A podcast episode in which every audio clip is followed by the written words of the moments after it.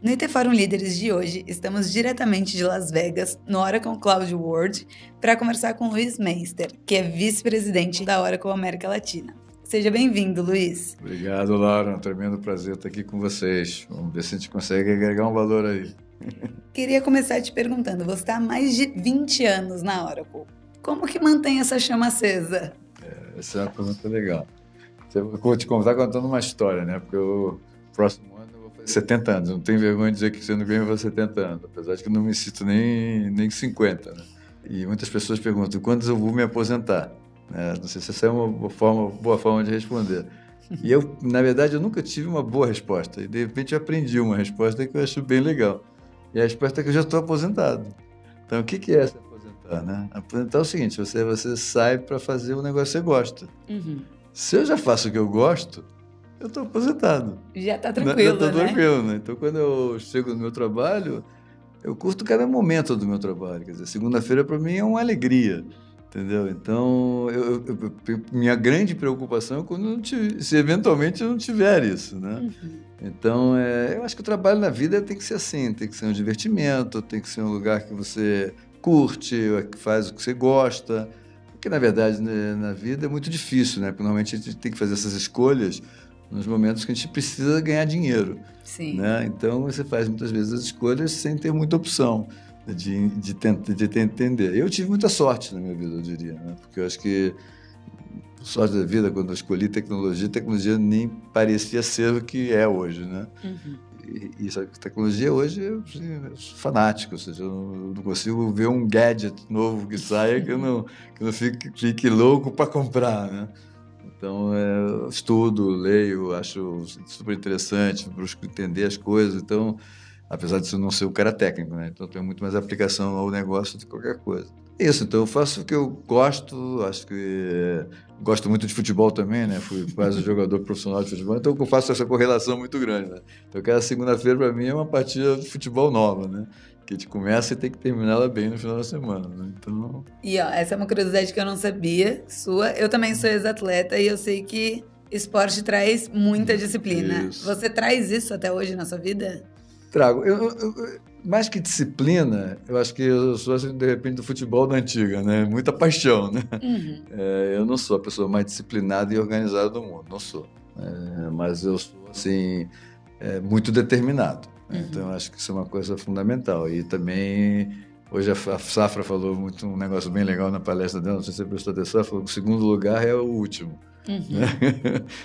é o, primeiro, o último lugar. Então, quer dizer, é mais ou menos o que eu sinto. Quer dizer, tem que ganhar. Tem que ganhar. Tem que ganhar. Que vem do né? esporte também, nessa super. competição. E vem do esporte, vem, eu sempre fui muito bom aluno, né? Isso aí é uma coisa interessante. Apesar de ter feito muito esporte, eu sempre fui bom aluno.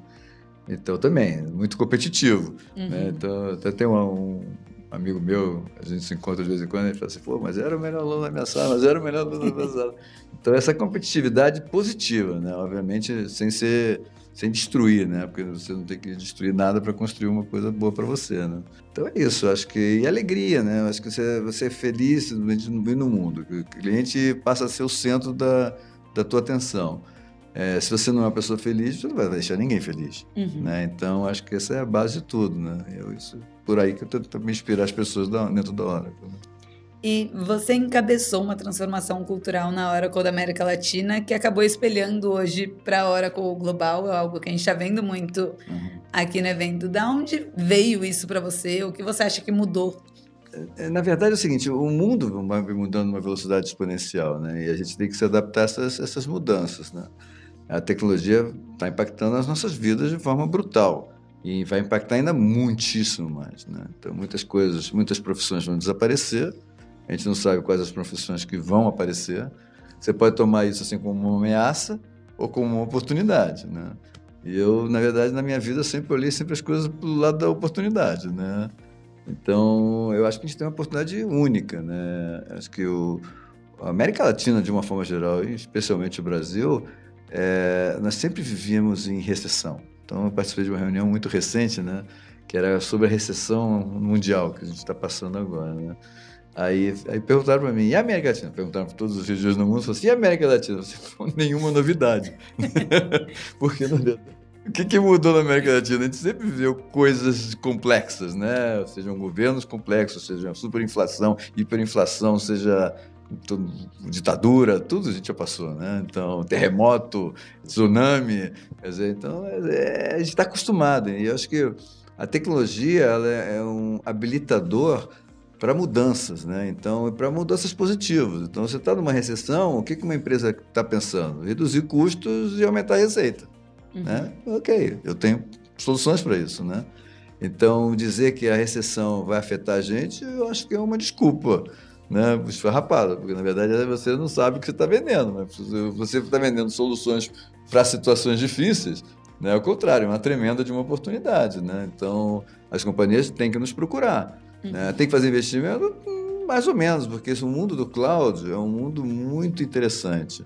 Né? Porque a redução, é você sair de uma tecnologia velha para uma nova, você tem uma redução brutal de custo, brutal. Então, recentemente, eu apresentou uma proposta super interessante para uma empresa em que saía de uma tecnologia antiga para uma nova e a redução de custo era de 60%. Nossa. Então era assim, eles poderiam até mesmo fazer um investimento migrando, mas eles não iam gastar mais dinheiro.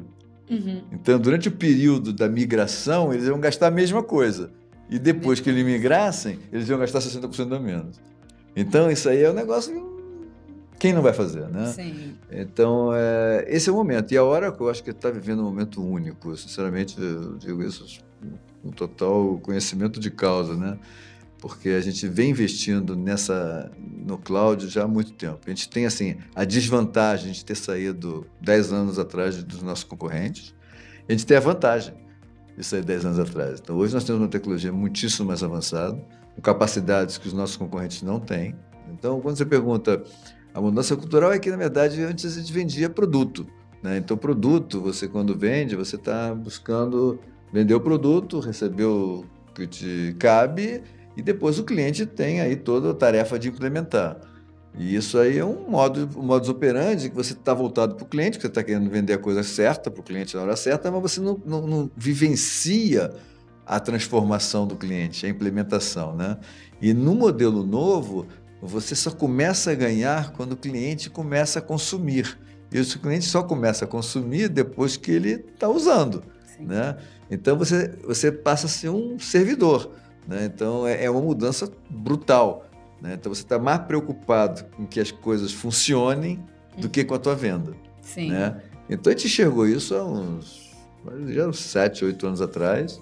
Começamos definindo um propósito, definimos claramente qual era quais eram nossos valores, onde a gente queria concentrar. Começamos a falar em plano de vida ao invés de plano de carreira, né, que é uma coisa que eu acho que é super importante. Né? As pessoas querem, definiam antigamente, né? ah, eu quero, eu quero ser diretor daquela área. Aí daqui a três anos aquela área não existe mais, né? Então uhum. como é que você vai fazer plano de carreira de um negócio que você nem sabe se vai existir? Ou surgiu né? outra área. Ou surgiu outra área. Mais. Exatamente. Então o que você quer? Você quer ser feliz. Uhum. Você quer crescer profissionalmente, você quer crescer nos seus conhecimentos, você quer crescer como indivíduo, né? Como cidadão. Então você tem que investir naquela vida, né? É que a companhia te proporciona. Então acho que eu acredito muito nisso. Então a gente deu uma virada há uns sete anos atrás nessa linha e hoje a gente está colhendo os frutos. Acho que essa é uma realidade. A gente fez uma virada muito inteligente na época. Quem inspirou essa virada, não saberia dizer, né? Uhum. Mas é, foi certeira. Acho que hoje a gente está colhendo os frutos que são super positivos. E, e a, gente, a gente tem um time hoje de 4.500 pessoas na região. Dizer para todo que todo mundo é assim como eu estou descrevendo não é a realidade, né? Mas nós estamos no caminho e realmente todo mundo acredita que ser assim é a melhor forma. Uhum. Né? É, quantos são assim, eu não saberia dizer, mas com certeza um volume importante, um número importante de, de colaboradores pensam assim, né? Uhum. Porque a gente bate nessa tecla constantemente e acho que as pessoas que cada vez mais começam a diferente disso não vão estar tá, não tá aportando para gente. E aí a consequência é isso, é cliente feliz, né? Uhum. Porque cliente feliz tem resultados e compra mais. Sim. Né? Então, esse é o foco. E aí, ser feliz também para poder fazer cliente cliente. E você falou de inspiração, né? Você com certeza é uma pessoa que inspira muita gente que está entrando, está nesse caminho de tecnologia, mas você tem as suas próprias inspirações? Quem seriam? Eu, eu, acho que um, bastante inspirações. Né? Eu acho que tanta gente que, que faz coisas. As inspirações vão ser mais genéricas, em vez de citar nomes. Né? Não tem problema nenhum. Eu acho que é pessoas que fazem o bem. Né? Eu acho que a gente está vivendo num mundo meio que um pouco muito materialista. Né? É um mundo que está indo para os extremos. Né? Então, você é do lado de cá você é do lado de lá. Né? E o de lado de cá é extremo de lá e o extremo de cá. Né? Eu não vou falar nem de política, porque eu não, não sou especialista nisso e nem gosto, né? mas acho que existe extremo. Né? Eu acho que hoje a gente vive em países na América Latina que são pobres. Então, é uma realidade. Essa pobreza não tem lógica. Né? Ninguém quer um país pobre. Né? Um país pobre não é bom para ninguém. Vamos dizer que o país pobre é bom para o rico? Não é bom para o rico. Claro que não é bom para o rico. É, que o pobre é o bonzinho, o rico é o malzinho, também não é verdade isso. Né? Então, é, acho que a gente tem que trabalhar para o bem. Eu acho que a inspiração está em você buscar o bem, né? construir o bem, e sempre pelo caminho correto. Quer dizer, eu não acredito em shortcut, né? Em caminhos, caminhos curtos. curtos, né? Eu não acredito. Acho que as coisas são difíceis. É, não acredito nada com facilidade tem resultados que se perpetuem. Então, você fazer a coisa correta, sim, eu acredito. Uma frase que eu sempre repeti a minha vida inteira é o bem sempre vence. Dizer, muitas vezes não está vencendo, você perde a paciência por ele não estar vencendo, mas é tudo uma questão de tempo. O bem sempre vence. Você acreditando nisso, vai construir o bem. Uhum. Né? Então, acho que ser generoso, eu uso muito isso, né? Generosidade, gratidão, generosidade, gratidão e humildade. E humildade. Né? Então, acho que essas três palavrinhas assim mágicas, né? Quer dizer, você, no mundo atual, você tem que ser super humilde. Primeiro, você, independente do teu título, do que você tem, ou que você não tem, você é uma pessoa comum. Né? Acho que a própria pandemia mostrou isso pra gente. Estavam todo mundo no mesmo, no, no mesmo, foco, no mesmo barco. Né?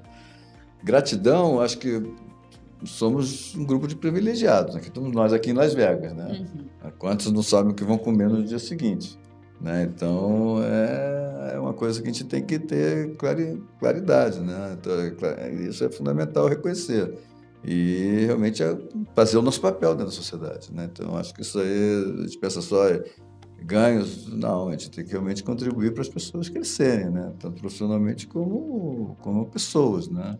Falei de humildade, gratidão, generosidade. É, essa que é, acho que talvez acho que é a mais importante. Doar é, doar em todos os sentidos, tá? materiais, físicos, doar. Eu acho que é fundamental. Eu acho que as pessoas que não doam, elas não vão ser felizes. Né? Independente de você, você, pode fazer doação material, se você tem condição de ser material, você pode ter doação de tempo, mas doar. Você já está sempre ajudando as pessoas a melhorar. Então essas aí são três, três palavrinhas mágicas, né? Que te repete assim bastante. E eu acho que são coisas que contaminam, né? Você fala inspirar, eu acho que isso contamina. Acho que mais que inspirar, contamina, uhum. porque eu acredito muito, só na América Latina, eu acho que 99% das pessoas são do bem. É, infelizmente, a gente tem um grupo pequeno, que muitas vezes lideram, que não uhum. são do bem. Né? Mas acho que ainda a maioria das lideranças são do bem. Né? A gente tem um povo alegre, e quase todos os países da América Latina são a gente alegre, a gente feliz, a gente que faz o bem. Né? Então a gente merece coisa melhor. Né? Eu acredito que a gente olhar assim para a América Latina, ver essa pobreza toda, essas coisas todas que a gente tem, ninguém fica feliz. Aí você olha para o norte da Europa, aquela riqueza toda, né? toda a cultura, inteligência, saúde, né? todo mundo tem um mínimo pra, pra, de dignidade, né? E olha para a gente, gente oferece nada em termos de economia, de, de saúde, de educação, acho que isso aí é um grande desafio de nós, como indivíduos. Quando é do governo, o governo também. Né? Mas acho que antes do governo, a gente tem o nosso papel, né? Se um dia tiver um governo que faça isso tudo, bem-vindo. Que ajude, bem-vindo. Se não atrapalhar, já está bom. é isso, acho que essa é a contaminação que a gente busca. Né? Então, essa é a inspiração que eu acho que eu tenho todo dia, que me acende a luz todo dia que eu acordo. Perfeito. E para a gente finalizar, Luiz, se você pudesse explicar para alguém que não te conhece, quem é o Luiz líder da Hora com a América Latina? Quem é esse Luiz? É ruim você, eu não sei claramente, isso é melhor perguntar para outra pessoa.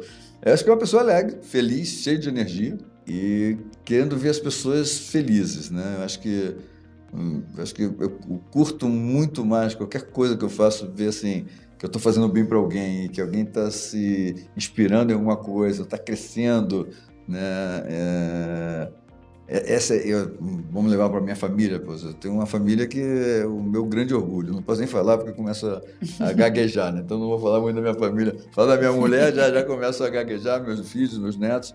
Então, é... eu tenho uma história interessante para contar, né? Que meu pai, meu pai tinha, teve quando ela veio da guerra, chegou no Brasil, bastante pobre, é, fez dinheiro, ganhou dinheiro e um dia perdeu tudo e mas meu pai era um cara que era assim muito conectado com a família, reunia muita família, mas não era um cara que falava bem, né? Se comunicava tão bem mesmo, porque nem falava bem português, né? Tudo isso. Mas ele nunca expressou assim claramente sentimentos, né? Com relação às coisas assim não tangíveis, né? E mais no leito de morte, ele falou uma coisa que, que tocou a todos nós na família, né? Que o médico para testar a memória dele, ele tinha 94 anos, perguntou quantos filhos ele tinha, disse Perguntou quantos netos ele tinha, ele disse. Quantos bisnetos ele tinha, ele disse. Aí olhou pro, pro cara e disse, dinheiro não tinha mais, né? Olhou pro médico e falou assim, eu sou um bilionário, né? Então, essa e meu pai nunca tinha expressado isso uhum. na prática. Né? Eu falei, então, caramba, puta lição de vida, né? Então, o negócio é, é forte.